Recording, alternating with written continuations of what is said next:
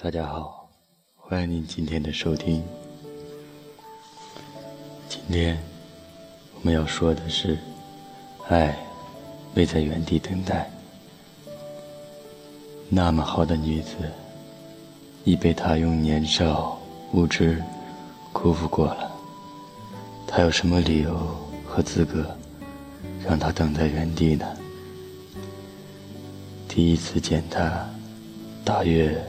十四年前吧，听见门上有钥匙在哗啦哗啦的响，有些惊诧，以为大白天来了来了单飞的蠢贼，猛地开了门，正要呵斥，却见门外的那个女孩比他还要惊诧。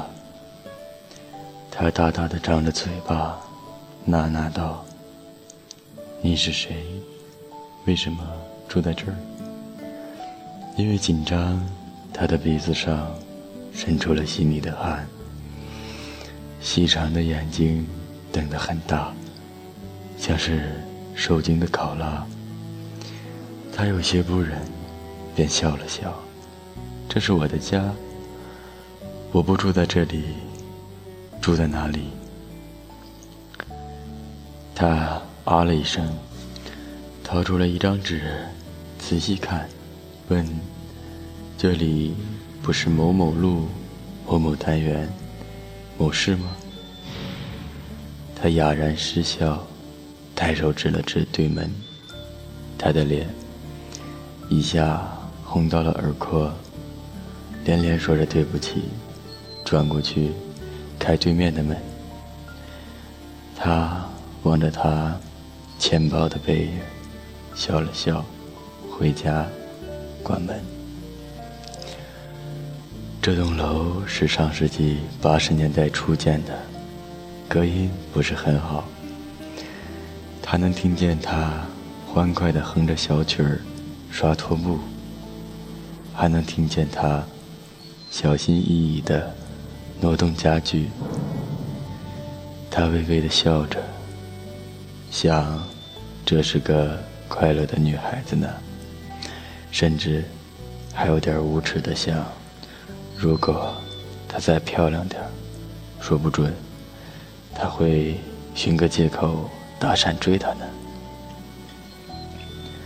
他们偶尔会在楼道里相遇，点头笑笑而已，没有话。周末，他们还会在楼台的公用露台上相遇，点头笑笑而已，没有话。周末，他们还会在楼台的公共露台上相遇。他去晾，他去晾洗好的衣服。他看他的英文书，他看他的眼神里有满满的敬慕。渐渐的，就熟了。孤男寡女的两个年轻人，时常伴在一起烧饭吃。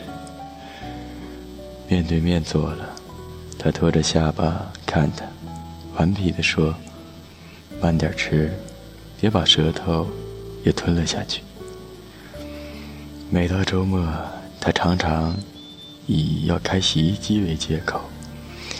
淘去他穿脏的衣服，晾好在露台上。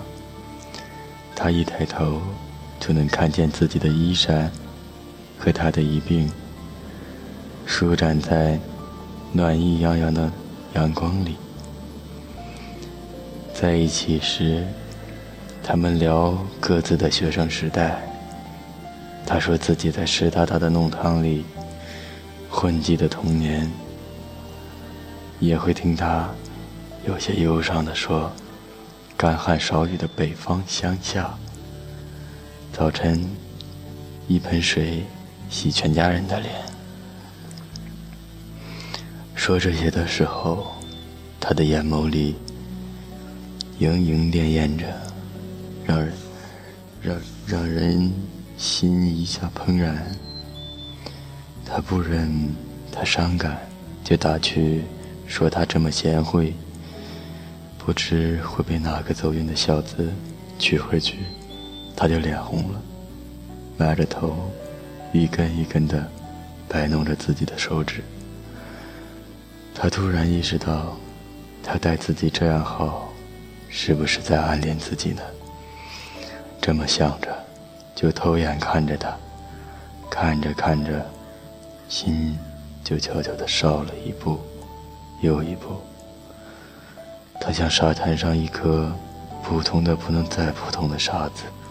太不出众了，而他像所有好高骛远的年轻男子一样，希望自己的女友美到惊艳。他开始刻意的回避她，虽然做的很是委婉，他他还是感觉到了，不再轻易的敲他的门，在露台上遇见了。也只是礼节性的笑一下，晾好衣服，转身回屋。第二年冬天，他有了漂亮的女友。和女友嬉闹时，他会突然竖起食指，说：“小声点。”墙壁不隔音的。不知为什么，他有点郁郁，总觉得哪里不对劲。生怕他们的笑声会变成穿墙而过的利刃，他不想伤害他。感谢大家的收听，今天就播到这里。接下来，我们以一首李宗盛的《领悟》来结束今天的录制吧。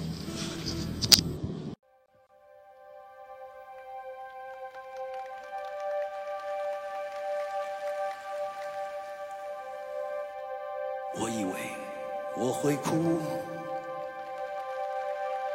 但是我没有。我只是怔怔望着你的脚步，给你我最后的祝福。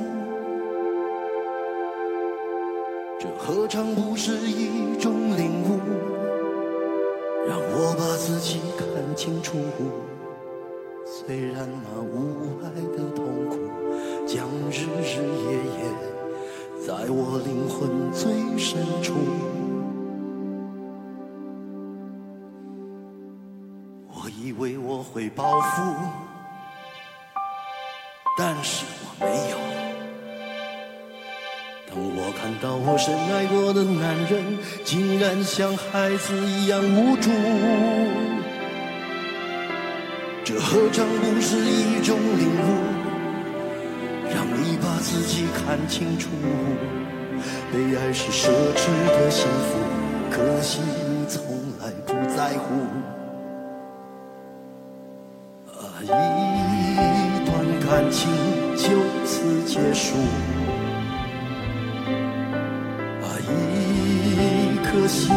眼看要荒芜。我们的爱若是错误，愿你我没有白白受苦。若曾真心真意付出，就应该满足。啊，多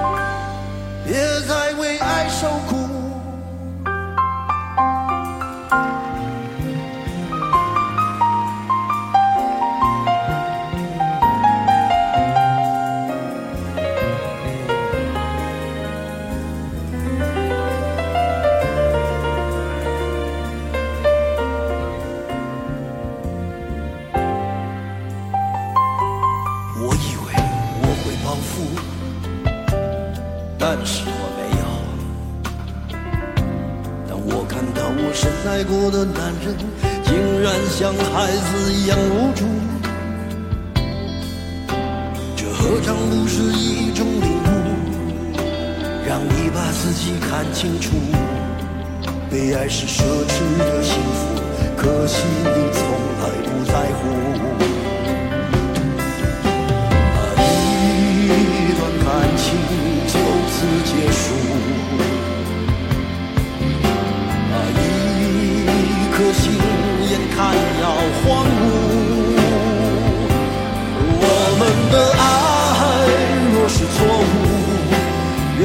我没有白白受苦。若曾真心真意付出，就应该满足。